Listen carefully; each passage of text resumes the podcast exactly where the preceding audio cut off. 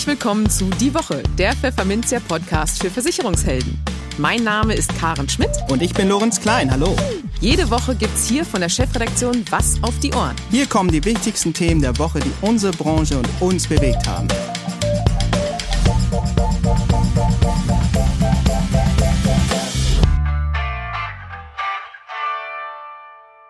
Moin aus Hamburg und herzlich willkommen zu Folge 52 unseres Podcasts. Heute ist Freitag, der 6. August 2021. Und diese Themen haben wir heute für Sie. Wir sprachen mit Stefan Münter, Co-CEO und Vorstand der Baufinanzierungsplattform Europace, über den nicht enden zu scheinenden Immobilienboom und warum das auch Versicherungsmakler etwas angeht. In den News der Woche erreicht die Rentenbezugszeit der Deutschen mit gut 21 Jahren ein neues Rekordniveau und die erfolgsverwöhnte Allianz muss sich mit einer Untersuchung des US-Justizministeriums herumärgern. Im Rechtstipp der Woche geht der Hamburger Rechtsanwalt Stefan Michaelis auf die Pflichten von Versicherungsvermittlern im Rahmen der EU-Datenschutzgrundverordnung ein.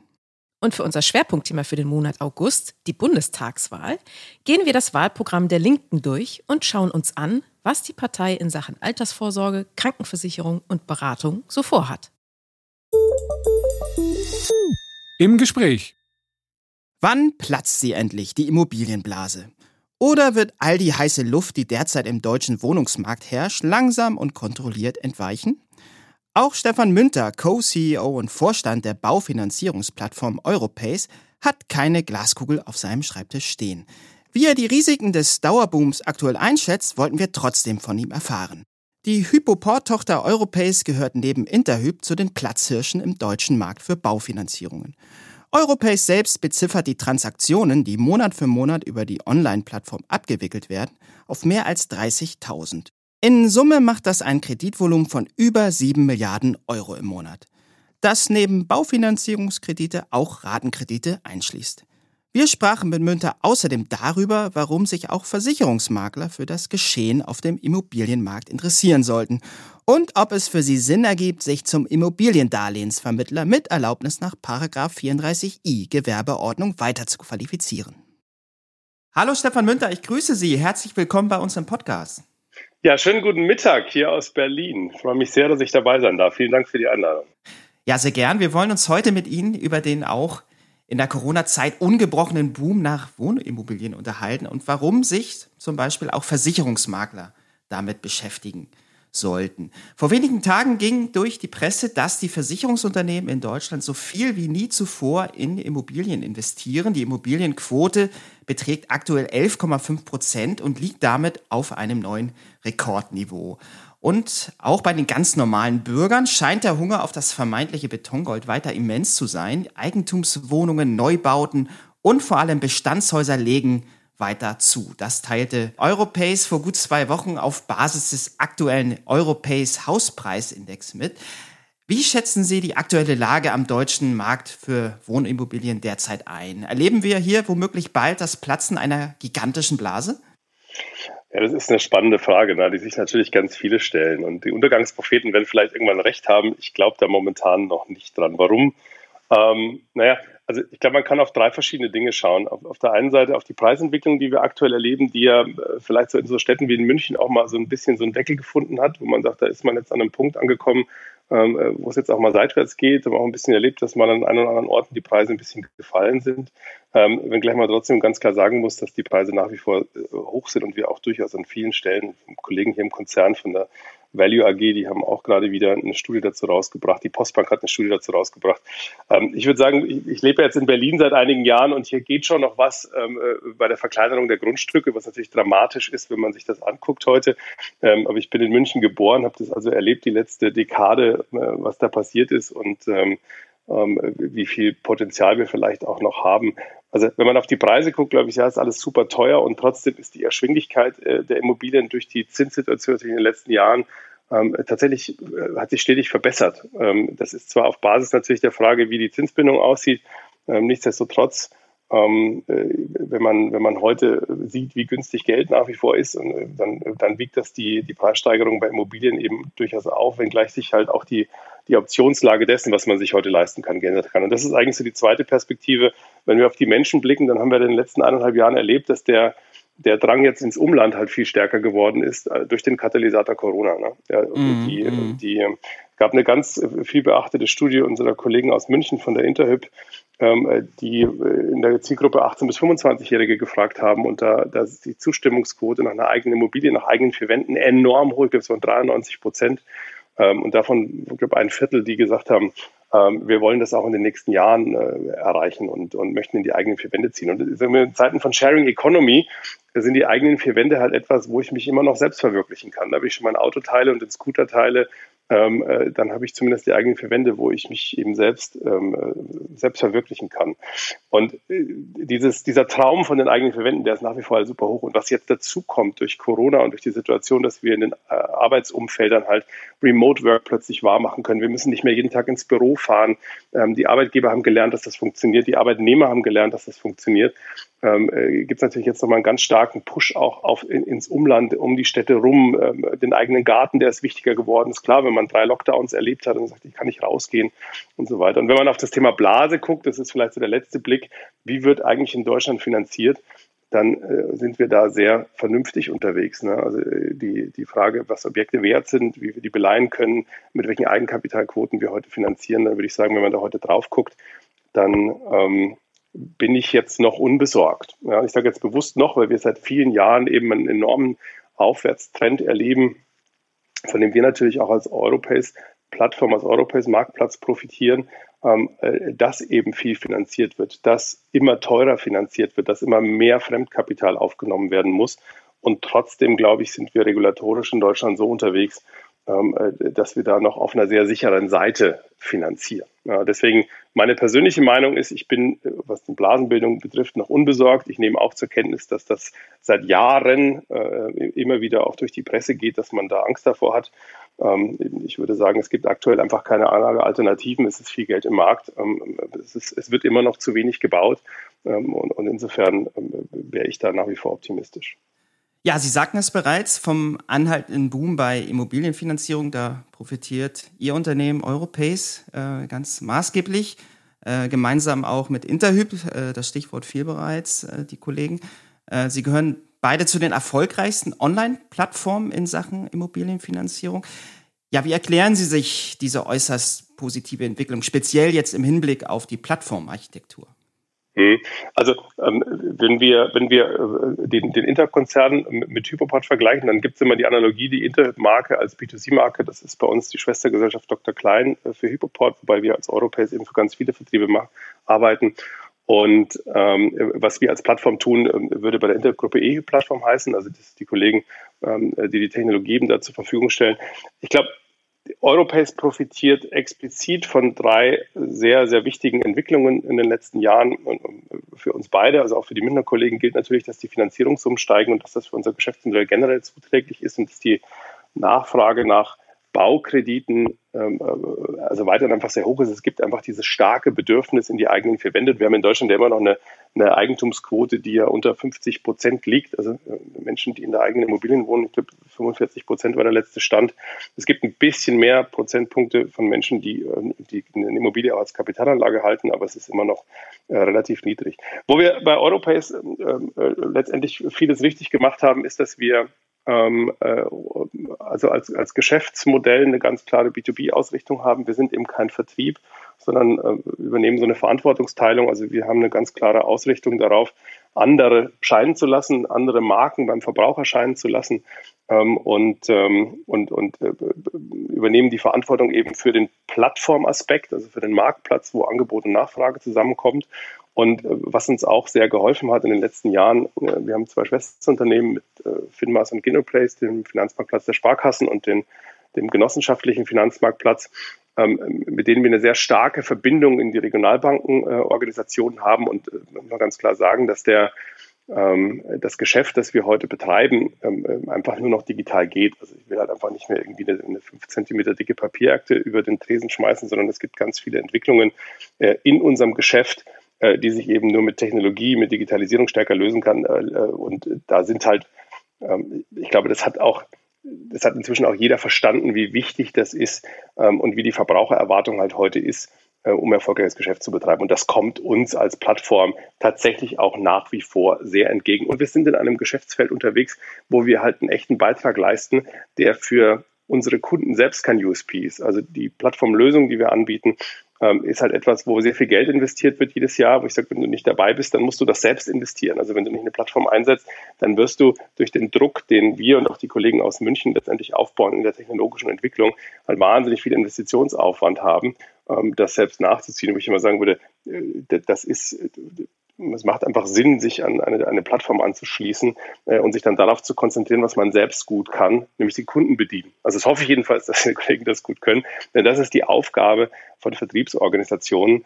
ähm, äh, letztendlich dafür zu sorgen, dass Verbraucher mit einem guten Gefühl in die eigenen vier Wände gehen.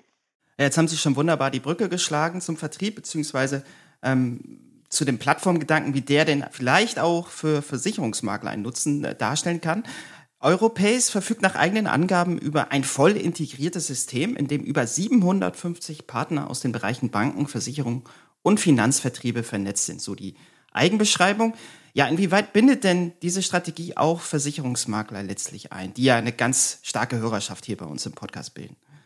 Also, wenn man, also ich würde mal als erstes mal auf den Verbraucher gucken und sagen, äh, was will der eigentlich? Und wenn ich ein Versicherungsmakler bin, also ein 34D-Vermittler, ähm, äh, dann ähm, begleite ich ja Menschen bei der Absicherung ihres Lebens, beim, beim Thema Altersvorsorge, ähm, äh, beim Aufbau von Vermögen.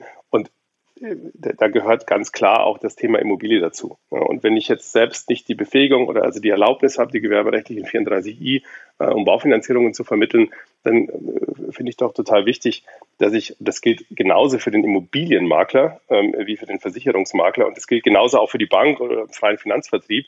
Also ich stelle halt die Bedürfnisse des Kunden in den Mittelpunkt und sage, ey, eine Immobilie, das ist eine total tolle Sache, da kann ich dich nämlich 40 Jahre begleiten. Und das betrifft ja nicht nur das Thema Absicherung, ähm, äh, die ich da ganz, äh, ganz mannigfaltig habe, ähm, sondern das betrifft auch, also ich habe ja gesagt, das ist das Schöne an der Immobilienbranche oder an dem Leben in den eigenen Verwänden ist, dass es halt anfassbar ist. Ja, also bei Versicherungen wird es halt dann immer interessant, wenn Schadensfall eintritt, was steht im Bedingungswerk. Aber das ist halt nicht ganz so sexy wie die, wie die Begleitung äh, im, im tatsächlichen Leben. Und da muss ich auch Risiken absichern. Da habe ich auch eine ganze Menge zu tun. Da brauche ich vielleicht ein Tilgungssurrogat, das ich anspare. Ähm, und da brauche ich eine Risikoabsicherung, äh, wenn ich meine eigenen vier Wände finanziere. Insofern gibt es eine gibt es natürlich eine enge Verbindung äh, zwischen dem Thema Versicherung und Finanzierung. Ähm, äh, und, und insofern ist es für uns als Europace Marktplatz natürlich auch wichtig, dass wir dort, wo viele Versicherungsmakler sind, und wir haben ja einige Pooling-Gesellschaften auch bei uns als Kunde, die ganz stark im Versicherungsbereich unterwegs sind, ähm, äh, dass es dort halt auch eine Begleitung bei dem Thema Finanzierung gibt. Und ich würde das jedem auch nur empfehlen, äh, wenn man sich die Customer Journeys aus der Vergangenheit anschaut, also wie man Kunden begleitet hat, dann gab es in unserer Finanzbranche ganz oft das Thema ähm, äh, Vermögensaufbau im Alter, Altersabsicherung eben. Und die Immobilie ist da, ist da, äh, ich kenne eigentlich keinen großen Allfinanzvertrieb, der heute die Immobilie nicht gerne als Ankerprodukt hätte ähm, für die lebenslange Begleitung des Verbrauchers. Ich glaube, auch für einen Versicherungsmakler ist es wichtig, wenn er das Bedürfnis hat, oder wenn er den Anspruch hat, seinen Kunden ganzheitlich zu beraten, dass klar ist, ob der Kunde sich eine Immobilie leisten kann, wie das geht, dass er das verstanden hat, ähm, dass er weiß, was er sich leisten kann, welche Immobilie er sich leisten kann und, und wie er diesen, diesen Wunschtraum einfach realisieren kann. Und äh, das sollte doch der Anspruch sein. Und ob das dann jemand selber macht ähm, oder ob er das in einer intelligenten Kooperation mit jemand anders macht, wichtig ist, dass der Verbraucher bei diesem Wunsch begleitet wird äh, und dass er mit dem guten Gefühl äh, durch diese Entscheidungsfindung geht und am Ende eine Antwort hat und sagt, ja, geht und wir machen da jetzt weiter oder ihm geht auch nicht und macht keinen Sinn. Aber ich glaube, das ist wichtig, dass wir da hinkommen. Okay, worauf sollten denn Versicherungsmakler aber achten, wenn sie sich verstärkt mit dem Thema Immobilienfinanzierung über ihre Plattform auseinandersetzen? Da könnten ja auch erstmal Fragen sein, die zu beantworten sind. Genau, also ich habe schon gesagt, ich glaube, wenn man, wenn man ähm, ein Finanzierungsprofi ist, dann kann man das alles selber machen. Dann wäre es aber gut, wenn man also schon eine signifikante Anzahl an Finanzierungen pro Jahr auch begleitet und die sollte schon also deutlich zweistellig sein um über die vielen Ecken, Themen und Möglichkeiten, die es halt letztendlich in der Baufinanzierung gibt, ähm, da, da, auch einen, einen, sicheren, sicheren Stand zu haben. Ähm, was ich heute wahrnehme, ist, dass die vielen Maklerpools, die es heute gibt, da eine super Unterstützung leisten und äh, dass man sich da guten Gewissens äh, hinwenden kann. Und ich glaube, ich, ich glaube nicht nur, ich bin überzeugt davon, wenn man selbst ein 34i hat oder macht, dass, ich das, dass das ein lohnenswertes Investment ist. Und wenn man dann die Unterstützung eines Pools nimmt, ähm, äh, beim Thema Clearing und Fallanlage und schauen, was ist wichtig und so und da den Austausch hat, ähm, dann kann man sicherlich auch äh, als, als freier Versicherungsmakler, äh, beziehungsweise dann ja auch 34i Finanzierungsmakler, ähm, ohne Probleme in dieses Geschäft einsteigen. Ähm, das, ist, äh, das ist absolut machbar mit der Unterstützung, die die Maklerpools heute bieten. Das sagt Stefan Münter, Co-CEO und Vorstand von Europace. Herzlichen Dank für das Gespräch. Ich danke ganz herzlich mit ganz lieben Grüßen aus Berlin. Die News der Woche Teil 1. Das Geld ist alle, aber ich lebe noch. Diese etwas makabere Warnung geben Versicherungsmakler ihren Kunden regelmäßig mit auf den Weg, um ihnen die Vorzüge einer lebenslangen Rente klarzumachen. So richtig durchgedrungen scheinen sie damit aber noch nicht. Denn tatsächlich entscheidet sich bislang nur eine Minderheit der Bundesbürger für eine Verrentung des Kapitals, das ihnen nach Ablauf ihrer Lebensversicherung zusteht. Doch das könnte sich womöglich bald ändern, denn die Rentenbezugsdauer in Deutschland nimmt weiter zu.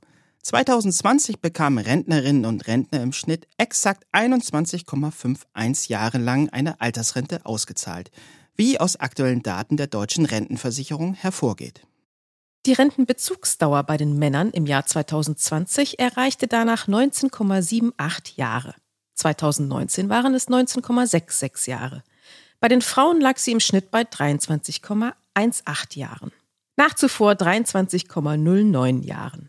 Zum Vergleich, 1960 hat die durchschnittliche Rentenbezugsdauer aller Rentnerinnen und Rentner bei nur etwa neun Jahren gelegen. Grund für die neuen Höchstwerte ist die steigende Lebenserwartung der Deutschen.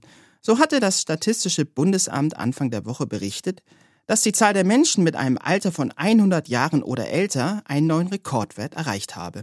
20.465 Hochbetagte gäbe es nun hierzulande. Gegenüber 2019 ist das ein Plus von 3.523 Personen. Tendenz steigend.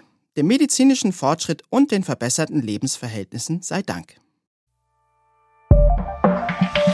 Der Rechtstipp. Die Datenschutzgrundverordnung, kurz DSGVO, verlangt vielen Unternehmern hierzulande einiges ab. Das ist bei Versicherungsvermittlern nicht anders. Welche Pflichten Makler und Co. beim Umgang mit den Daten ihrer Kunden haben, berichtet nun der Hamburger Rechtsanwalt Stefan Michaelis in seinem Rechtstipp der Woche. Schönen guten Tag, liebe Versicherungsmaklerinnen und Versicherungsmakler, auch liebe Mehrfachvertreterinnen und Mehrfachvertreter, liebe Vertriebler. Wir unterhalten uns heute über ein Thema, was jeden interessiert, nämlich die Pflichten im Rahmen der Versicherungsvermittlung in Zusammenhang mit der DSGVO. Ja, was äh, ist da ähm, aus anwaltlicher Sicht anzuraten? Mein Name ist Stefan Michaelis und ich möchte Ihnen da mal einen kleinen Überblick geben. Also die Datenschutzgrundverordnung haben wir jetzt, glaube ich, so gefühlt eben äh, seit zwei Jahren und ähm, das ist eben EU-Recht. Und darüber hinaus haben wir natürlich auch in Deutschland das Bundesdatenschutzgesetz noch einmal angepasst, dass es eben auch konform ist mit den EU-Richtlinien. Und äh, Deutschland war aber zuvor auch schon eben sehr, sehr weit. Also wir hatten schon ein gutes Datenschutzgesetz und äh, das musste nur in einigen Punkten angepasst werden. Und was ist nun also, sag ich mal, neu? Eigentlich ist äh, gar nicht so viel irgendwie neu passiert, worauf hinzuweisen ist, aber die Grundzüge des Datenschutzrechtes, die sollten wir noch mal kurz reflektieren. Also der erste Grundsatz, den Sie bitte unbedingt und immer zu beachten haben, auch wenn Sie irgendwie einfach mal eine E-Mail an irgendjemanden weiterleiten wollen, dann sollten Sie beherzigen, dass derjenige, dessen Daten Sie weiterleiten, vorher eingewilligt hat. Also, man könnte es wohl auch nachträglich nochmal genehmigen. Aber der Jurist spricht schon sprachlich äh, differenzierter zwischen einer Einwilligung, die immer vorweg zu tätigen ist, und einer Genehmigung, die nachträglich ausgesprochen wird. Also, der Kunde willigt ein, dass Sie die Daten an Punkt, Punkt, Punkt weitergeben dürfen. Und dieser Punkt, Punkt, Punkt sollte eigentlich genau beschrieben sein. Also welche Firma ist das, welche Rechtsform, wer ist der Geschäftsführer, wo sitzt die? Äh, ist es wirklich klar, welche konkrete Person gemeint ist? Ja, das wäre also eigentlich äh, die klare Empfehlung. Und je ungenauer es dann wird, desto ungenauer ist denn eben auch die Rechtsfolge oder die Prognose, welche Probleme denn eben auftreten können. Einige Makler schreiben zum Beispiel in ihre Vollmacht dann rein, wir dürfen die Daten weitergeben an alle Versicherungsmaklerpools. So, und äh, dann ist immer schon mal die Frage, ne, wenn das jetzt eine Genossenschaft ist oder so, ist das überhaupt ein Pool oder was, was ist eigentlich dann ein Pool? Ja, und ähm, das wäre mir eigentlich zu ungenau. Also nehmen Sie bitte in so eine Datenschutzerklärung rein. Wir arbeiten mit den und den Gesellschaften zusammen und für den Vermittlungsprozess ist es erforderlich, dass wir über die und die Firma ähm, die Daten weitergeben, zwecks Vermittlung Ihres Versicherungsvertrages an die und die Versicherungsgesellschaften und dass der Kunde vorher seine Einwilligung erklärt, dass diese Daten weitergegeben werden dürfen. Dann diskutiert man auch noch gerne in der Praxis, inwieweit nun eine solche ausdrückliche Einwilligung ersetzt werden kann, zum Beispiel durch eine Auftragsdatenverarbeitung. Tja, das ist das Schöne an einer Auftragsdatenverarbeitung. Wenn wir eine echte haben, dann macht ein anderer, also der Pool zum Beispiel oder der Dritte, in ihren Namen als Versicherungsmaklerin oder Makler nimmt er diese Datenverarbeitung vor. So, das heißt, ähm, ja, er ist einfach nur so eine Art Auftragsnehmer, der überhaupt nichts mit den Daten machen darf und kann, der keine eigenen Entscheidungskompetenzen hat, der strikt nach einer Weisung von ihnen arbeitet, der, sag ich mal, so eine Art Datenpflege macht oder Datenbankpflege ihrer, ihrer Software. Ähm, und dann ist es natürlich in Ordnung zu sagen, pass mal auf, du gehörst zu uns. Also du bist eine ausgegliederte externe Firma, die aber alles so tut, wie meine Arbeitnehmer das eigentlich auch zu tun haben. Wir geben hier die Weisungen vor, hier ist klar geregelt, welche Aufgaben und Pflichten hast du und du bist eben nur in unserem Auftrag tätig und erledigst für uns und für unseren Kunden eben die Datenpflege und die Datenverarbeitung. Also formal gesehen eine dritte externe Firma und trotzdem langt es, dass man eine interne Vereinbarung schließt und der Kunde nicht ausdrücklich die Einwilligung erklären muss, wer bei Ihnen, sag ich mal, Systemadministrator ist oder sonst was. So, und nun kommt es in der Konstellation darauf an, ob ein Dritter, zum Beispiel ein Pool, eben auch, sag ich mal, so ein Dienstleister für Sie sein kann oder ob die Kooperationsverträge so ausgestaltet sind, dass sie eigentlich eher der Dienstleister für den Pool sind. Also nicht, welche, welche Verhältnisse haben wir eigentlich? So, und das gilt es im Einzelfall zu prüfen. Gegebenenfalls können Sie also, brauchen Sie dann eh keine Einwilligung, wenn wirklich nur zu, zum Zwecke der Auftragsdatenverarbeitung die äh, Daten weitergegeben werden. Aber wenn der Pool selber eigene Entscheidungen treffen darf, wann er wen, wie, wo, welche Daten wiederum weitergibt, dann ist das keine Auftragsdatenverarbeitung mehr.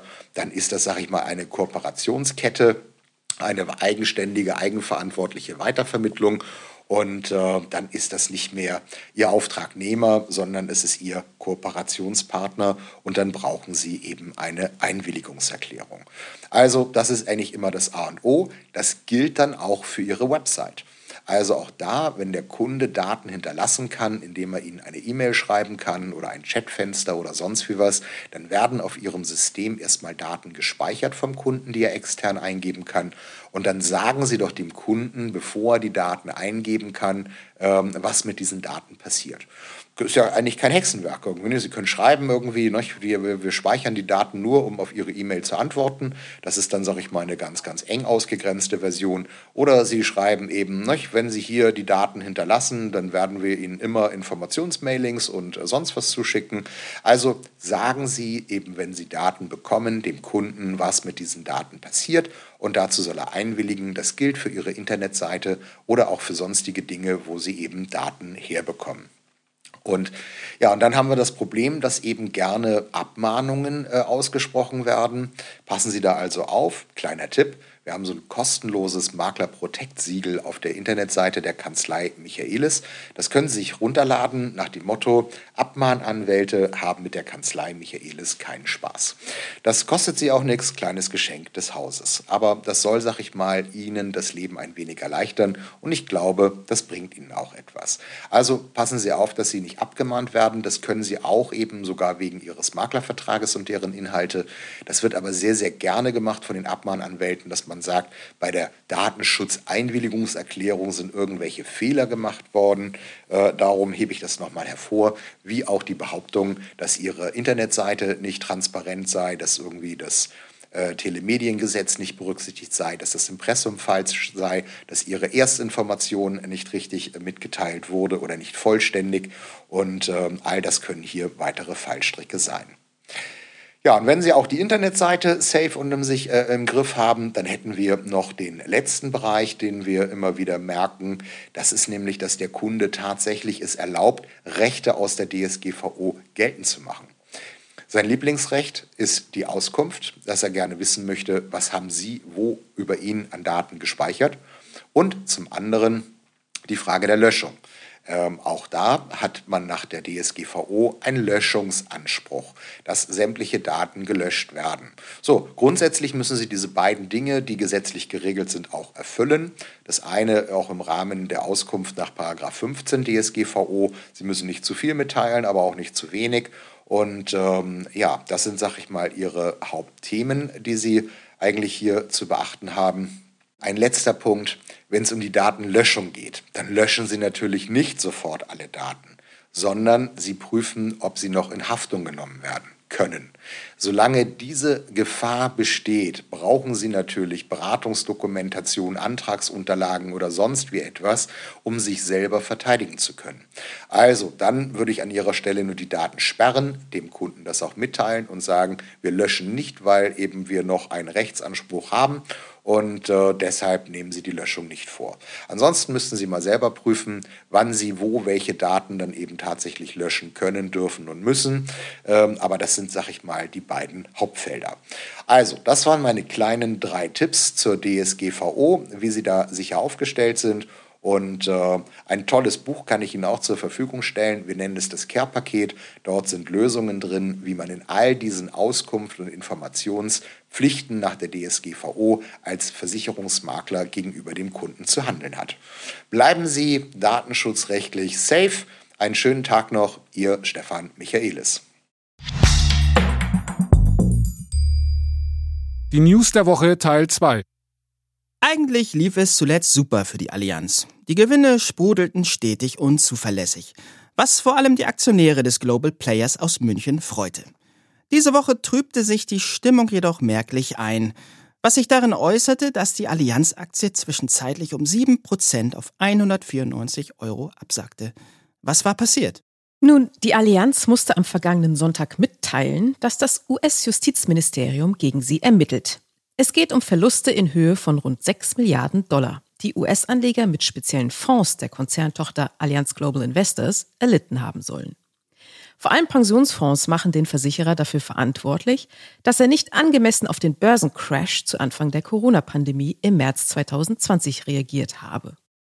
Sollte die US-Justiz bei ihrer Untersuchung gegen die Allianz fündig werden, wird eine saftige Geldstrafe fällig, zusätzlich zum Schadensersatz für die geschädigten Anleger, schreibt die Süddeutsche Zeitung zu dem Vorfall und äußert die Vermutung, dass gar nicht mal nur die Finanzen des Konzerns durch die Ermittlungen, die die Allianz übrigens auch im eigenen Hause vorantreiben wolle, leiden könnten, sondern vor allem auch der Ruf des deutschen Flaggschiffs auf dem Weltmarkt. Konzernchef Bete hasst negative Überraschungen, denn die schaden dem Aktienkurs, schreibt SZ-Autor Herbert Fromme. Die Konzerngesellschaften sollen stetig Ergebnisse erzielen, laute Betes Maxime. Denn er habe intern die Ansage gemacht, dass die Allianz immer die angekündigten Gewinne liefert, trotz Pandemie, Flut, Waldbränden oder anderen Großschäden. Denn nur so könne die Allianz die nötige Unterstützung der Anleger behalten. Versicherungen gelten schließlich als langweilig und ohne eine spannende Geschichte müssten wenigstens die Zahlen stimmen. Doch wie realistisch ist es eigentlich, solch eine Strategie für alle Zeiten durchzuhalten? Ein Versicherer lebt davon, dass er in manchen Jahren sehr viel für Schäden bezahlen muss, in anderen deutlich weniger, findet Fromme. Das dürfe sich ruhig im Gewinn zeigen, das müssen die Aktionäre aushalten. Eine Unternehmensführung, die mit aller Macht versuche, solche Schwankungen im Resultat wegzubügeln, wie der Versicherungsexperte schreibt, habe aber irgendwann große Probleme. So wie jetzt Oliver Beete, schlussfolgert der Autor. Das Schwerpunktthema. Wahljahre sind immer besonders spannend. Und dieses Jahr ist das in ganz besonderem Maße der Fall. Denn bei der in rund sechs Wochen anstehenden Bundestagswahl könnten sich die Mehrheiten deutlich verschieben. Und das hätte, je nach Ausgang, möglicherweise auch Folgen für den Versicherungsmarkt hierzulande. Käme es beispielsweise zu einer schwarz-grünen Koalition, dürften recht heftige Diskussionen über die Zukunft des deutschen Krankenversicherungssystems entbrennen. Denn die Unionsparteien wollen an dem dualen System aus gesetzlicher und privater Krankenversicherung festhalten, während die Grünen eine Bürgerversicherung bevorzugen.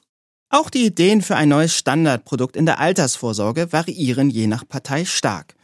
Ebenso wie die Ansicht, ob man hierzulande an einer provisionsorientierten Beratung festhalten sollte oder besser nicht. Damit Sie einen besseren Überblick darüber bekommen, was die aktuell im Bundestag vertretenen Parteien in Sachen Altersvorsorge, Krankenversicherung und Beratung so planen, haben wir uns die Wahlprogramme vorgenommen und auf wichtige Punkte abgeklopft. Jede Woche stellen wir Ihnen die Ideen einer Partei etwas ausführlicher vor. Den Anfang machen wir heute mit der Partei Die Linke. Im Bereich gesetzliche Rente geben die Linken richtig Gas. Das Rentenniveau soll wieder auf 53 Prozent steigen. Das sei problemlos innerhalb einer Wahlperiode möglich, heißt es im Wahlprogramm. Es koste Beschäftigte und Arbeitgeber bei einem durchschnittlichen Verdienst von 3.462 Euro nur je circa 33 Euro mehr im Monat. Der Beitrag für eine private Riester-Rente von 124 Euro kann dafür entfallen, schreibt die Partei weiter. Als Kernprojekt will die Linke alle Erwerbstätigen in die gesetzliche Rentenversicherung einbeziehen. Das Konzept der solidarischen Erwerbstätigenversicherung biete eine gesetzliche Alterssicherung auch für bislang nicht versicherte Selbstständige, Freiberufler, Beamte, Manager und Politiker. Für all jene, die trotz der Reformmaßnahmen in der Rente ein zu niedriges Alterseinkommen haben, soll eine solidarische Mindestrente von 1200 Euro eingeführt werden. Sie soll einkommens- und vermögensgeprüft sein und wird aus Steuern finanziert. Die private Riester-Rente ist gescheitert, heißt es weiter im Parteiprogramm der Linken. Die Beiträge und Zuschüsse wanderten in die Kassen der Versicherungskonzerne statt in die Portemonnaies der Rentnerinnen und Rentner. Die Riester-Rente überführen wir auf freiwilliger Basis in die gesetzliche Rente. Wer eingezahlt hat, soll seine Ansprüche behalten und in die gesetzliche Rente überführen können. Die staatlichen Subventionen von knapp 4 Milliarden Euro jährlich beenden wir und erhöhen damit die Zuschüsse an die gesetzliche Rentenversicherung. Bei der BAV lehnt es die Linke ab, die Arbeitgeber O-Ton im Rahmen kapitalgedeckter betrieblicher Altersvorsorge und sogenannter Zielrenten aus der Haftung zu entlassen. Das gilt auch für den Verzicht auf Rentengarantien zugunsten einer reinen Beitragszusage. Die Doppelverbeitragung mit Krankenversicherungs- und Pflegeversicherungsbeiträgen bei der BAV sei sofort zu beenden. In der Krankenversicherung strebt die Partei eine solidarische Gesundheitsvollversicherung an. Heißt, alle zahlen ein, Beiträge werden auf alle Einkommen erhoben, alle werden gut versorgt. Zuzahlungen und Eigenanteile fallen in Zukunft weg. Mit der Abschaffung der Beitragsbemessungsgrenze sinke der Beitrag für die Krankenversicherung von ca. 15 Prozent auf weniger als 12 Prozent des Bruttolohns. Mit der Zweiklassenmedizin soll Schluss sein, heißt es weiter. Wir wollen die Trennung zwischen gesetzlicher und privater Krankenversicherung abschaffen. In die solidarische Gesundheitsversicherung zahlen alle mit ihrem gesamten Einkünften, Erwerbskapital und anderen Einkommen ein und bekommen alle medizinisch notwendigen Leistungen, auch vollumfänglich Medikamente, Brillen, Zahnersatz oder Physiotherapie. Medizinisch unnötige Behandlungen zu finanziellen Zwecken an Privatversicherten gehören der Vergangenheit an. Unabhängige Beratung statt Drückerkolonnen poltern die Linken im Parteiprogramm schließlich in Sachen Beratung. Wir werden den provisionsbasierten Verkauf von Finanz- und Versicherungsprodukten abschaffen. Honorarberatung und unabhängige Finanzberatung durch Verbraucherzentralen müssen gestärkt werden. Versicherer und andere Finanzdienstleister wolle man verpflichten, auch unter Niedrigzinsbedingungen die gemachten Garantien und Zusagen ihrer Produkte einzuhalten. Bei klassischen Lebensversicherungen dürfen Bewertungsreserven und Überschüsse, die grundsätzlich den Verbraucherinnen und Verbrauchern zustehen, nicht gekürzt werden. Soweit zum Programm der Linken. In der kommenden Podcast-Folge schauen wir uns die Vorhaben der FDP genauer an.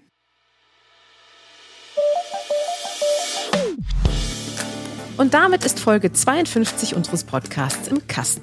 Sie möchten keine Folge verpassen? Dann abonnieren Sie die Woche auf eine der gängigen Podcast-Plattformen und hinterlassen Sie bei der Gelegenheit doch auch eine Bewertung. Ansonsten hören wir uns am kommenden Freitag wieder.